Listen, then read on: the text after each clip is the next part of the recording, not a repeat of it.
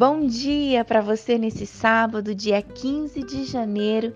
Eu sou Karine, do perfil My Bible Journal, e tô com você também nessa jornada de 365 dias. Hoje é o dia 15 com o tema interrupções e o tema de hoje fala de um texto muito lindo lá em Marcos 5 e Jesus tinha acabado de voltar de barco e a Bíblia diz que reuniu uma grande multidão ao redor dele. E aí chega um dos chefes da sinagoga, que se chamava Jairo, e diz que se prostrou aos pés de Jesus e lhe pediu com insistência: Senhor, minha filhinha está morrendo, venha impor as mãos sobre ela para que ela seja salva e viva. E a Bíblia diz que Jesus foi com ele.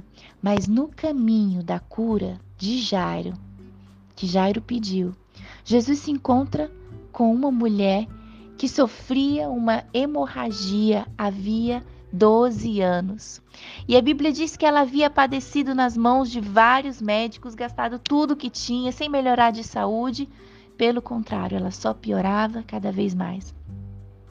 Mas essa mulher ouviu falar da fama de Jesus. E a Bíblia diz que ela chegou por trás, no meio daquela multidão, e tocou na capa dele, porque ela dizia: Se eu apenas tocar na roupa dele, eu vou ficar curada.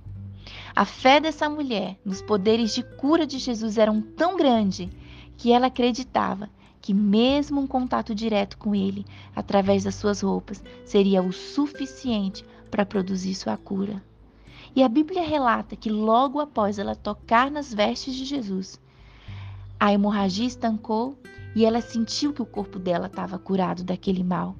E que Jesus também reconheceu imediatamente que dele havia saído o poder, e ele virou no meio da multidão e perguntou: Quem tocou em mim?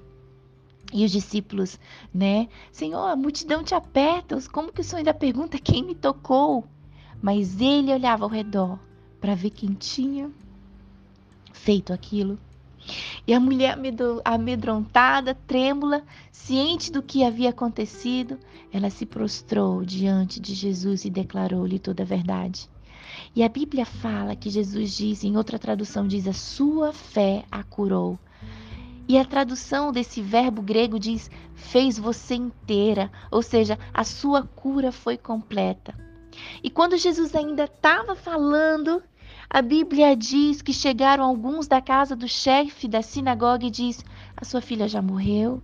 Por que que você ainda incomoda o mestre?" Mas Jesus, sem levantar em conta as palavras daquelas pessoas, disse ao pai daquela menina: "Não tenha medo. Apenas creia."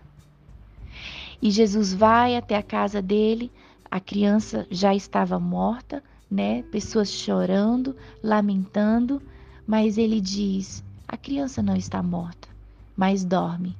E aquela a Bíblia diz no versículo 40 que as pessoas riam-se dele. Porque na tradução literal é ridicularizaram-no para desprezá-lo ou estavam rindo em seu rosto. As pessoas ali, elas estavam convencidas de que a morte da menina era irreversível. Mas Jesus sabia que a condição daquela menina era temporária e seria revertida. A Bíblia diz que ele tomou a criança pela mão e disse: Talita cume, que quer dizer menina, eu digo a você, levante-se. E a Bíblia relata que a menina imediatamente, que tinha 12 anos, se levantou e começou a andar e todos ficaram admirados. O que eu quero dizer para você hoje. Jairo pediu a cura e houve a interrupção de uma outra cura. E talvez ali naquele momento, quando alguns chefes da casa da sinagoga chegou para ele, olha, sua filha morreu, não incomoda o mestre, ele pensou, é tarde demais.